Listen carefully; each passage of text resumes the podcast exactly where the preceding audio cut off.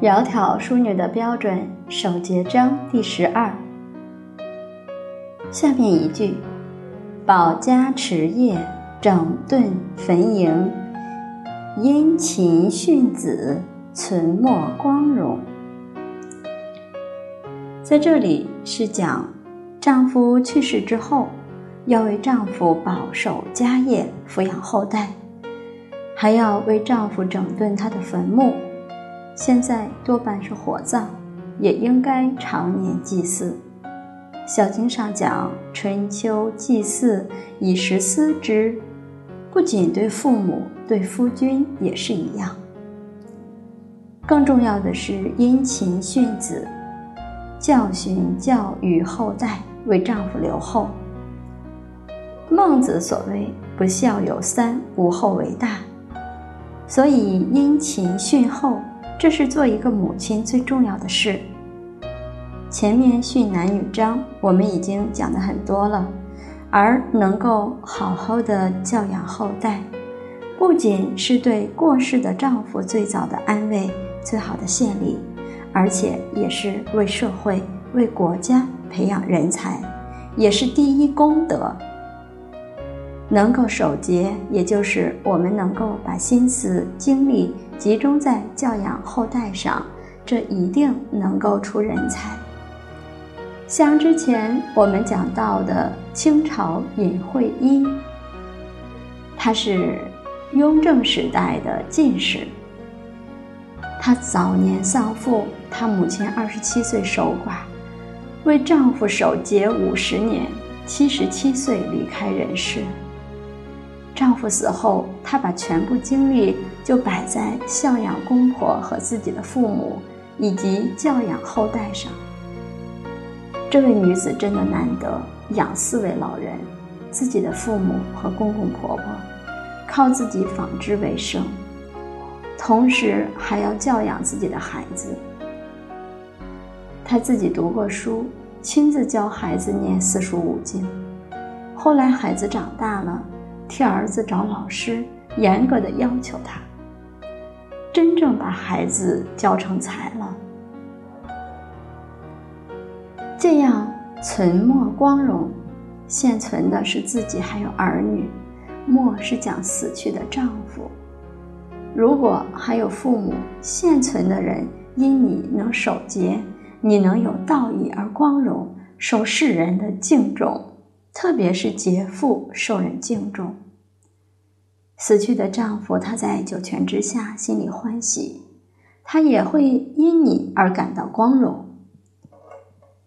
学了佛法，我们更加晓得你能够一心一意去教养儿女，去侍奉公婆，而且为死去的丈夫多做功德，他不仅光荣，他能超生。你把你教养儿女的功德回向给他，他都能超生。印光大师曾经讲过，为社会能够培养一个良民，就属于无量功德。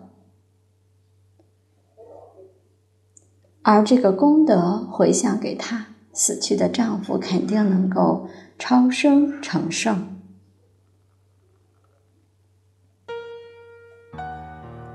在周朝的时候，楚国有一个女子叫甄姬，她是白公胜的妻子。她很早就守了寡，靠纺织纱布挣点钱来维持生计，守节不嫁。后来吴王听说这位女子很贤德，就差一位大夫拿着黄金两万两，还有一双白璧作为聘礼，又用三十辆车子。去迎娶她做吴国的夫人，这是富贵在面前了。一般人看到这种情形，能不动心吗？可是甄姬却辞退了。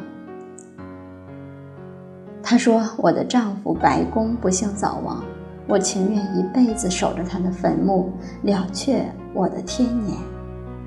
现在君上赐给我黄金、白璧的聘礼。”又用这么多的车子来迎接我，可是这都不是我愿意听见的事情。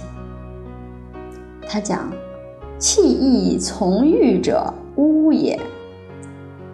就是抛弃了义理，而依从欲望，污也就是污秽。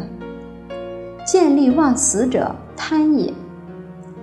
见到了厚利，就舍弃了道义；忘死通常是为道义可以舍弃生命的意思比较多，但是这里是指把丈夫去世这个事儿忘了，这属于在利益面前的贪。贪污之人，君何以为哉？难道君王喜欢一个贪婪而污秽的人吗？如此贪婪而污秽的人，你要他有什么用？如果因为吴王是敬慕他的贤德来迎娶他，那他这一番话，吴王也觉得有道理。真正的贤德，他能守节。所以吴王很敬佩他，也再没有为难他，而且送给他“贞姬”这个名号。贞是贞洁，姬是对女子女子的美称。好，在这里呢，我们就先分享到这么多。明天我们接着把感应篇的故事以及后面的几段经文。我们共同再来学习，谢谢大家，明天再会。